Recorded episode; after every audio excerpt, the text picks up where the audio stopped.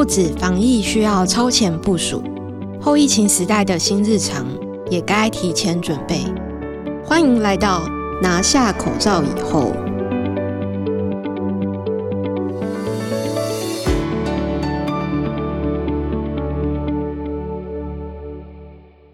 大家好，这里是静好听与台大风险中心共同制作播出的《后疫情时代拿下口罩以后》，我是主持人陈贝球，来自台大风险中心。在我旁边的是我的 partner 节目企划翁于婷。大家好，我是于婷，我也来自台大风险中心。诶，开始以前，大家一定会马上浮现一个问题是：风险中心是什么？嗯、风险到底是什么？连风险是什么都在我们中心里面都是一个笑话。我们可以来解释一下风险中心在做什么吗？是做保险的吗？还是做什么？这真的是我们常常被问到的问题。风险中心到底是什么？其实风险对我们来说不是件很陌生的事情。那像是我们可能对未来充满了不确定啊，我们会想去算命，还有拜拜求个心安心定，这些趋吉避凶的方式都是风险的一种。诶，是不是就像我们问神明说，这支可不可以买啊？这个名牌到底可不可以啊？会不会有风险？会不会被套牢的道理是一样的？对啊，其实风险的概念都是一样的啦。就是我们希望可以对未来的不确定这些事情，然后去做一个保险的方式。但是我们谈的不是求神明保佑，我们谈的是给大家知道说，我们未来的环境或是未来的社会有哪些风险可以去避免，像是环境的变化啊，能源够不够用这件事情啊，或是气候变化导至海平面上升，这是我们可以经手的问题。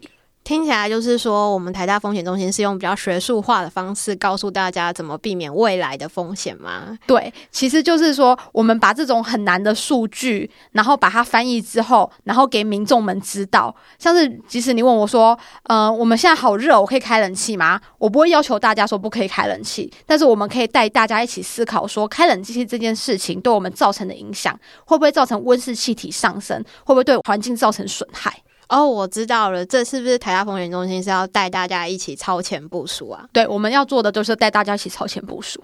诶，超前部署这个词是不是其实我们这半年已经快要听烂了？嗯，因为这半年我们因为 COVID nineteen 肺炎的关系，所以我们就是台湾超前部署做的超好的。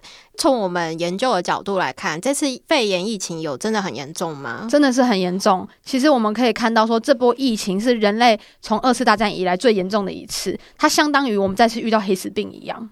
但台湾感觉还好，你看到那些离岛塞爆，你不是去那个绿岛吗？对，人真的是很多。但是我说，我能真的说，就是当时看到的时候，真的会想到说，台湾真的是非常的幸运，防疫还做得不错。其实看新闻也会知道说，在全世界发生这么严重的疫情，他们的案例还在不断的上升。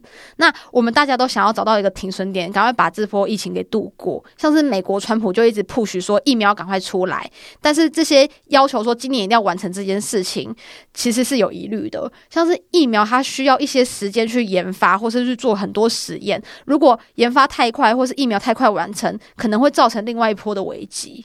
所以，我们这十集都要聊疫苗吗？我现在变成主持一个 医疗节目吗？不会，不会。我们这个不只谈医疗，我们医疗已经谈过太多了，大家都已经是防疫专家了。其实会得病的就是人，但是我们除了健康遇到危险以外，那我们其实还会遇到说，我们在家庭上面，或是在经济上面，或是我们很想出去玩，到底该怎么办？那我们跟大家来聊聊未来十集，我们会用什么角度来聊？说，诶，这次疫情带来给我们的影响。其实这个系列，我们想要用人的角度去讲故事，我们透过故事去看我们生活中会遇到哪些问题。像是这波疫情已经造成巨大的冲击了，但是还是有些小地方我们可能没有察觉，渐渐的变成我们日常生活之中的一些就是习惯。那你觉得我们这次受到疫情影响最严重的是什么事情啊？哦，对我来说就是不能出去玩，我很想出去玩。哎、欸，其实我也是这样觉得、欸。哎，可是我以为一般人都会说戴口罩不方便之类的。我觉得其实台湾人戴口罩已经成为一个习惯了。哎、欸，你看，这本来是特例，嗯，因为其实只有生病的时候戴口罩，但是现在已经变成一个常态，搞不好以后我们出去必备的都是口罩。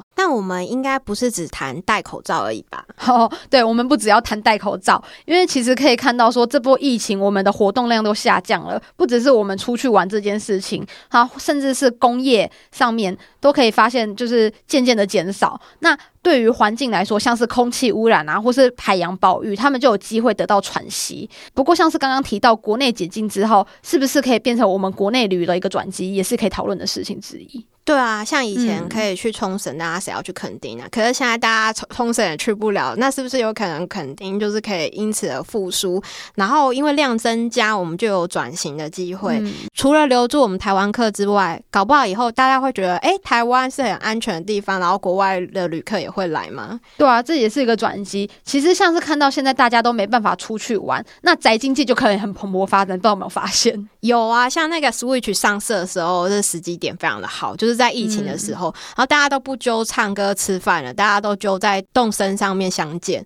然后像刚刚讲到不敢出去吃饭啊，我、嗯、我们玩电动有空的时候都马叫外送，然后像那个外送 app 什么 U 叉叉 F 叉叉，那个生意都超好的，甚至到爆单，有时候我还被取消单呢。